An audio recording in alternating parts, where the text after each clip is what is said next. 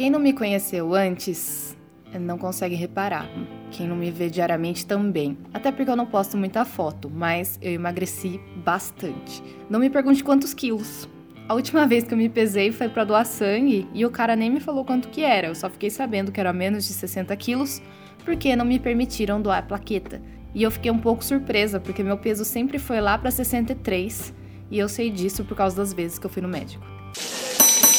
Mente na mesa!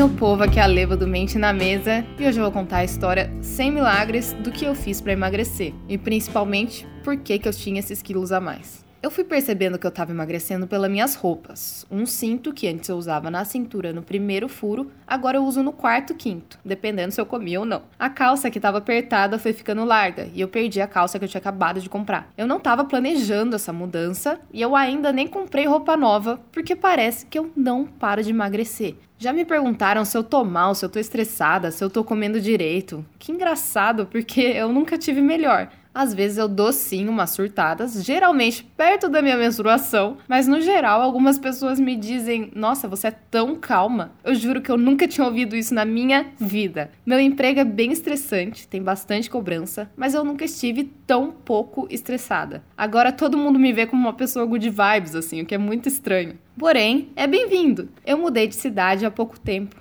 as pessoas que me conheciam não viram a minha mudança ainda e as pessoas que eu conheci agora não sabem quem eu era. A verdade é que, sinceramente, perto do inferno que eu vivia dentro de mim, um emprego com pressão é um passeio no parque. Eu sempre fui basicamente magra. Eu tinha flutuações de peso, mas nada que me causasse grandes reações assim. Lógico que é estranho você não caber mais nas roupas que você cabia, e que quando muda seu corpo é difícil de acostumar com a imagem nova, você tem que reaprender a se vestir e tal. Dá um certo trabalho. Mas para mim, o grande Golias sempre foi a minha cabeça. É clara a correlação entre o que acontece na minha cabeça e o jeito que eu como, o peso que eu ganho. Principalmente porque quando eu não gosto de mim, eu não ligo a mínima para o que eu coloco no meu corpo. Eu realmente acho, tenho certeza, que se eu atribuísse o meu valor ao meu corpo, eu teria desenvolvido um transtorno alimentar na minha época mais difícil existe um espaço no meio dos padrões de beleza no qual eu me encaixava. Eu não era gordinha o suficiente para que as pessoas ficassem sem graça de dizer que eu estava gorda e não era magra o suficiente para me encaixar no padrão, mas magro o suficiente para que as pessoas pudessem comentar sem achar que gerariam maiores danos psicológicos. Então, eu já ouvi bastante da minha família e de algumas pessoas aleatórias assim. Tá gordinha, hein, Letícia? Olha a Torinho aí, vai comer mais. Olha essa barriguinha, dá pra pegar fila preferencial, hein? Eu não acho que eles estivessem me criticando de fato. Eu acho que eles simplesmente sabiam que eu não ligo e falavam pra zoar minha cara mesmo. Mas com certeza me fazia pensar. E se eu tivesse a inclinação a um transtorno alimentar? Se eu ligasse para isso, eles perceberiam e deixariam de fazer esse tipo de comentário? Quantas meninas por aí passam por essas mesmas situações, mas com um mindset mais frágil em relação à imagem corporal? Elas estão bem? Mesmo não sabendo como é odiar a autoimagem, eu sei como é se odiar. Eu também sei como é começar a se amar. Eu sei que é difícil. Eu levei sem zoeira 10 anos para me perceber como ser humano que tem permissão para ser falho Levei 10 anos para ter compaixão comigo mesma, para me perdoar. E depois de 10 anos focando na minha cabeça, focando em consertar toda e qualquer pecinha fora do lugar, eu já sou uma porra de uma muralha. É lógico que eu sou falha, eu sou sensível, tenho altos e baixos, muitas vezes eu erro feio, mas eu me sinto apta a corrigir, a ser melhor, a pedir desculpa quando precisa, a dar a cara para bater. Isso para mim é felicidade, é a paz que eu conquistei eu me sinto à altura de desafios. Tá, agora eu tô mais próxima do equilíbrio do que nunca e eu sinto que daqui só dá para subir. Eu tô transbordando e uma pergunta não sai da minha cabeça: como eu posso ajudar?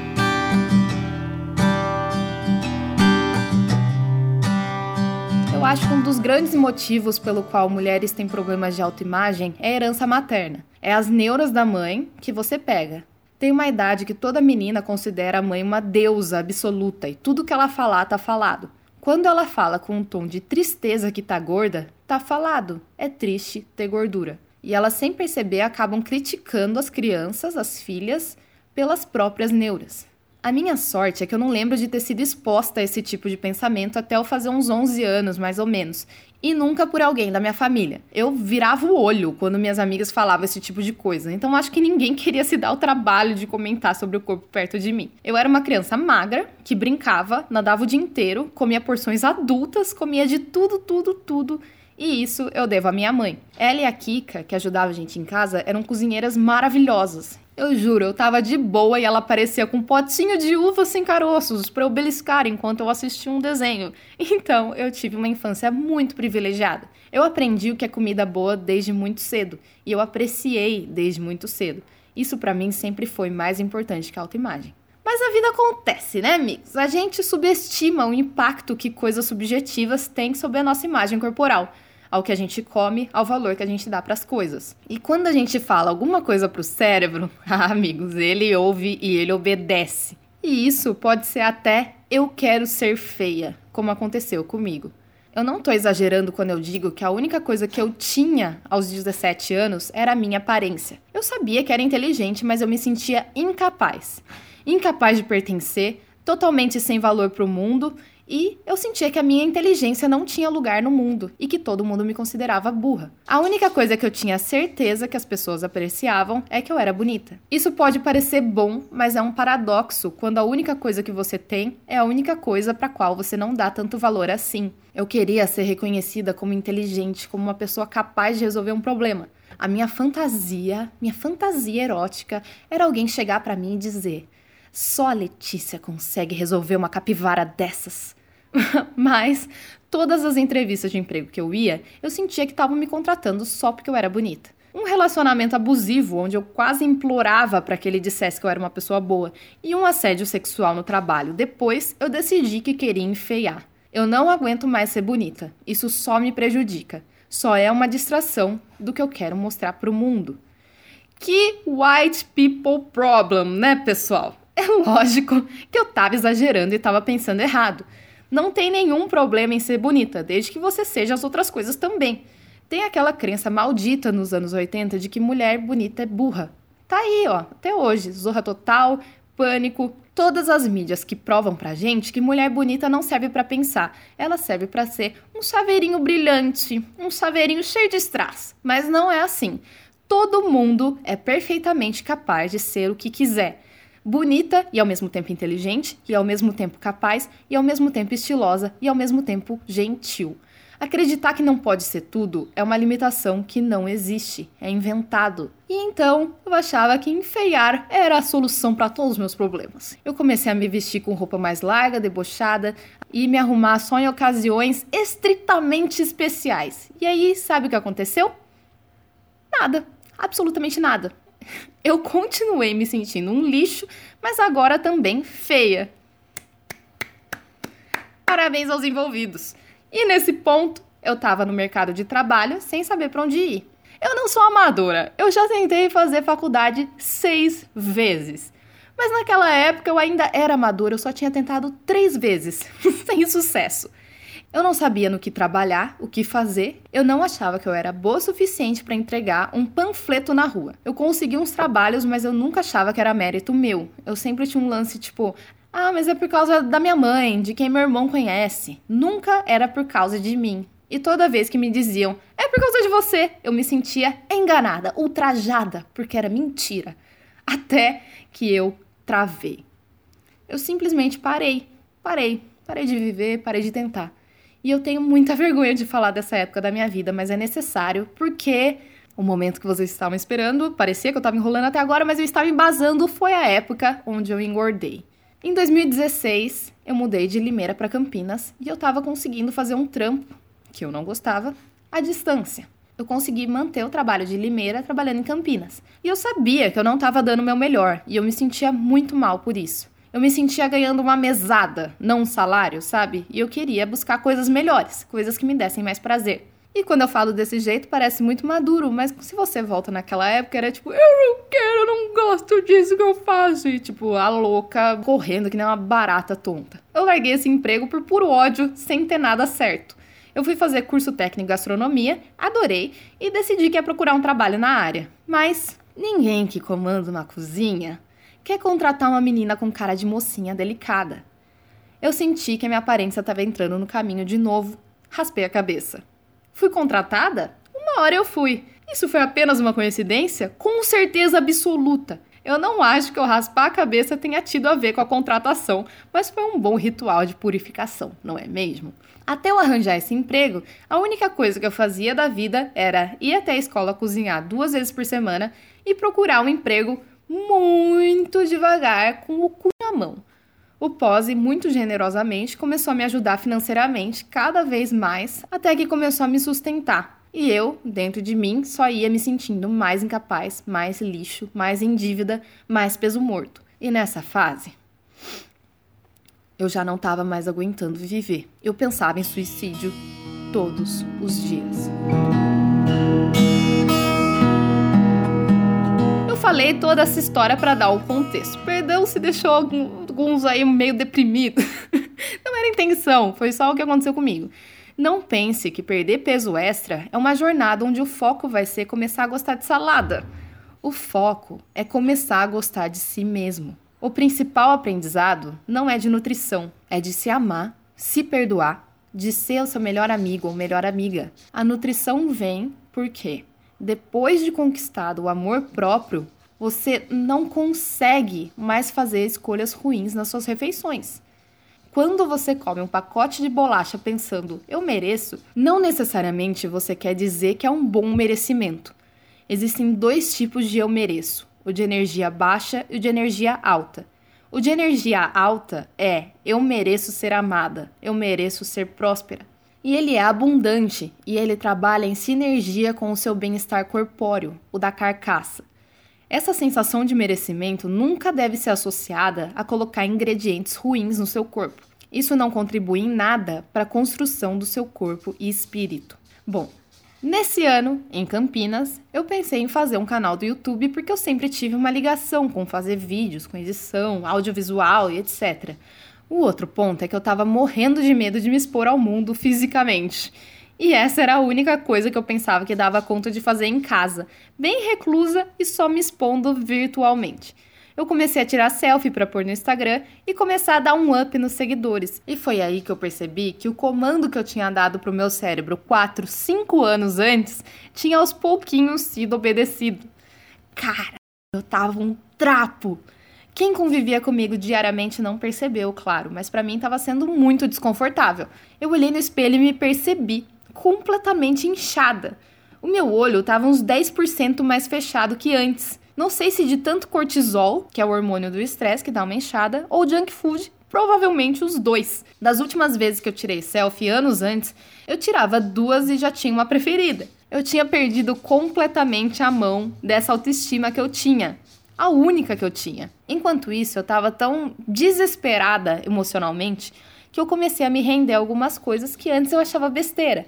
Eu não tinha escolha, entende? Era me render ou morrer. Mas pelo menos eu fui nas coisas cósmicas que tinham um mínimo de comprovação científica, não exatamente de método, mas de resultados. Eu comecei a estudar o poder das palavras no jeito que o cérebro funciona, que as coisas que você repete vão se tornando comandos. Eu ouvi um audiobook que chamava Se Ame Como Sua Vida Dependesse Disso, onde o cara conseguiu sair de uma depressão olhando para o espelho pelo menos 10 minutos por dia e repetindo se olhando nos olhos: Eu me amo, eu me amo, eu me amo, mesmo não sabendo exatamente o que eu me amo significava.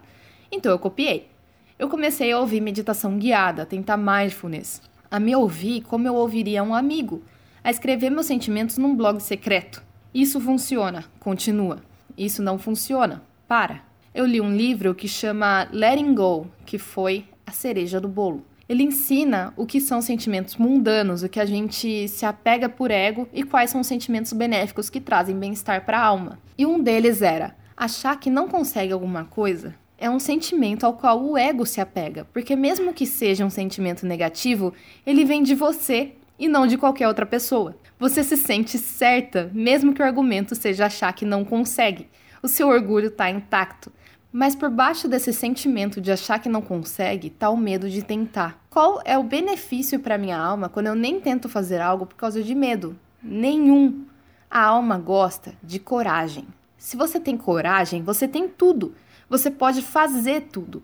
Foi aí que eu desenvolvi o lema: tô com medo, mas vai com medo mesmo. Dei a cara para bater e trabalhei numa cozinha, o que foi muito difícil porque eu percebi que aquilo não era eu, mas era o que eu achava que eu era. E era o que eu tinha dito para todo mundo que eu achava que eu era durante muito tempo, mesmo antes de experimentar. Então, foi um golpe enorme no meu orgulho admitir que eu estava errada sobre mim mesma. Bom, eu mudei para Limeira de novo e comecei aquele canal no YouTube que eu tinha pensado. Deu errado também, porque ele era forçado, ele não tinha propósito. Não era o que eu devia estar tá fazendo naquele momento. Foi outro golpe no meu orgulho, mas tivemos um progresso, amigos. Eu tava um lixo, mas pelo menos eu tinha coragem. O Pós e eu mudamos para São Paulo por pura vontade de morar aqui mesmo. Ainda tava estudando essas coisas da alma e me dei conta de uma coisa. A minha vida inteira eu tinha me dado o luxo de decidir as coisas por mim. Eu vou ser feia, eu vou ser cozinheira, eu vou ser youtuber. E eu sempre me senti perdida, mesmo depois de decidir alguma coisa. Por quê? Porque eu nunca tinha parado para ouvir o que a vida queria de mim. Parece muito simples, mas eu nunca tinha me deixado levar em nada dessa vida. Rolou um filme na minha cabeça e eu comecei a lembrar de todas as oportunidades que tinham passado na frente do meu nariz que eu tinha negado por não achar que era o meu caminho, porque eu tinha decidido outra coisa. Eu nunca tinha tido uma motivação para fazer alguma coisa além de eu quero. Entendam a diferença. A motivação não era eu acho que é o certo ou eu acho que é o que eu preciso agora. É eu quero. Uma criança mimada batendo o pé perante o universo. É lógico que nada ia dar certo. Eu me candidatei a várias vagas de emprego, mas nenhuma me respondia. Até que aconteceu um negócio muito louco. Eu tava chorando num café com pose dizendo que eu tinha 26 anos e tava completamente perdida. Já tava na hora de eu me achar, mas nada do que eu queria acontecia. Até que veio um estalo. Eu cansei de lutar. O que tiver que ser, vai ser. Vida me leva para onde você quiser. Tá ótimo do jeito que tá, vai continuar ótimo do jeito que tiver que ser. E entreguei. Nessa mesmíssima hora, num domingo, meu telefone vibra eu recebi uma mensagem de um restaurante dizendo para começar segunda-feira. Você quer sinal maior que esse? Fui trabalhar nesse restaurante e enquanto eu estava nele, me ligaram com uma proposta muito melhor no emprego mais corporativo e eu mudei. Aí reparei que eu não usava mais calça jeans. Eu não cabia nas roupas justas que eu tinha. Eu coloquei a única calça que eu tinha, uma que eu usava que era só para sair. Eu só saía para comer e se eu comesse uma azeitona, eu tinha que abrir o zíper nenhuma roupa minha me servia mais. Mas a esse ponto, o meu pensamento estava bem simples. Eu vou comprar a roupa que me serve, ué, sem suor. Então eu comprei umas calças, umas camisetas e fui pro meu trabalho novo com o cu na mão. Lembre-se, eu tô com medo, mas vou com medo mesmo. Eu tava com medo de fazer um mau trabalho, de ser demitida antes da experiência por incompetência, de conhecer pessoas cruéis, de perder a sanidade que eu tinha conquistado até agora, perder o meu equilíbrio, ficar ocupada demais para viver, da minha cachorra ficar doente quando eu me separasse dela, e nada, nada, nada do que eu previ aconteceu. Aconteceram diversas outras coisas, mas eu descobri ser uma ótima profissional e uma péssima profeta. Eu profetizei que as pessoas iam me criticar, que ia ser difícil, que eu só ia passar nervoso. Mas o que aconteceu foi que eu conheci diversas pessoas maravilhosas, eu adquiri muito mais paz de espírito do que eu poderia sonhar, porque agora eu já sei como é o outro lado do muro. O que antes eu tinha medo, agora eu conquistei. E não existe um sentimento mais maravilhoso que esse. Eu tô dividindo as contas da casa com o Pose e eu tenho certeza que um dia eu vou conseguir dar de volta tudo que ele já me deu em todos os sentidos. Ele salvou a minha vida, amigos, literalmente.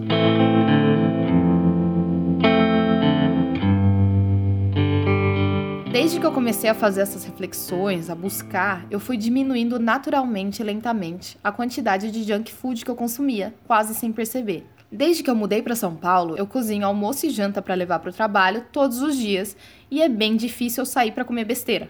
Mas perceba que a minha alimentação de antes e depois de mudar para cá foi o que menos mudou. De desempregada a pessoa que pega três trens para chegar no trabalho, a quantidade de atividade física melhorou. Mas eu também não era completamente sedentária antes. Eu já tive momentos de ir em academia todo dia e eu não emagreci. O que mais mudou foi o estado de espírito. Eu te afirmo que o maior divisor de águas que coincide com a minha perda de peso é a paz de espírito. Depois que passou a minha experiência no trabalho, eu comecei a enxugar e eu não parei até agora. É ótimo, claro. Me mexer é bem mais fácil, mesmo eu nunca tendo sido obesa. A minha coxa não assa mais quando eu ando. Qualquer shorts cobre a minha bunda inteirinha. Você acredita nisso? Se você clicou num episódio chamado O que eu fiz para emagrecer, você esperava uma fórmula mágica, não esperava? E eu tô aqui contando um resumo da minha vida de 10 anos. E quando me fazem essa pergunta nos corredores da empresa, eu não paro para contar tudo isso, mas o motivo é realmente tudo isso junto. Quando eu parei de falar, eu quero parar de ser inútil e comecei a perguntar para o universo como eu posso ser útil, foi quando eu comecei a me sentir mais completa. Para você, talvez essa mudança seja parar de dizer eu quero ser magra e começar a perguntar o que o meu corpo precisa para estar no estado mais natural possível. Veja bem que eu não estou dizendo mais saudável possível, porque isso pode ser confundido com o quê? Fitness! Eu não quero dizer fitness, amigos. O corpo, no seu estado mais natural, é um corpo consequentemente saudável. O estado natural não é puxar peso. Isso é um capricho estético que você pode decidir fazer ou não. E, na minha opinião, ser natural devia ser o objetivo de todo mundo. A adequação de peso vem. Você vai ter o peso que você deve ter. O estresse deixa uns raquíticos e outros obesos. Nenhum dos dois é natural. Natural, sabe o que, que é? Natural é lindo. Eu acho lindo, assim. É o meu padrão de beleza, é o natural. É ser corado, ter a pele brilhante. Um corpo natural, ele anda bem, ele se mexe bem, ele consegue abaixar para pegar um troço no chão sem gemer de dor. Ele dorme bem, come bem, faz um cocô bonito, bem formado. Um corpo natural tem conexão com a natureza, com o próprio intestino, com o estômago, com o cérebro. Ele se ouve e se respeita como um indivíduo que da terra veio e para a terra voltará. E que quer, de quebra, fazer valer esse meio tempo. Se você estava esperando uma receita mágica ou talvez umas diquinhas de exercício e alimentação, e você ouviu até agora, eu queria te dar parabéns. Agora você entendeu o que nenhum livro de dieta diz, o que nenhuma blogueira fitness vai te dizer. Começa a se amar, sinta-se bonita ou bonito do jeito que tá e busca melhorar. Se cuida para ser saudável, o resto vem. Eu te garanto. Lembre-se que nenhuma indústria de dieta alimentícia sobrevive se todas as pessoas estiverem satisfeitas. Essa indústria te quer em sofrimento. Não seja manipulado. Vamos dar a mão e buscar o real propósito. Vamos comigo aprender o que é comida natural, como viver naturalmente. E eu não sou natureba, eu não sou fitness, eu sou feliz. Finalmente.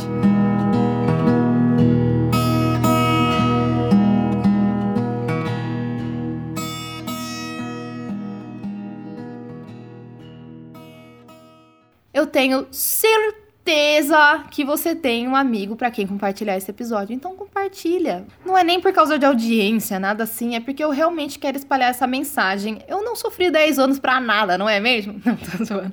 Curte, compartilha, me segue no Instagram, arroba mente na mesa. E como diria o nosso Messias, o glorioso Etebilu, busquem conhecimento. Até mais.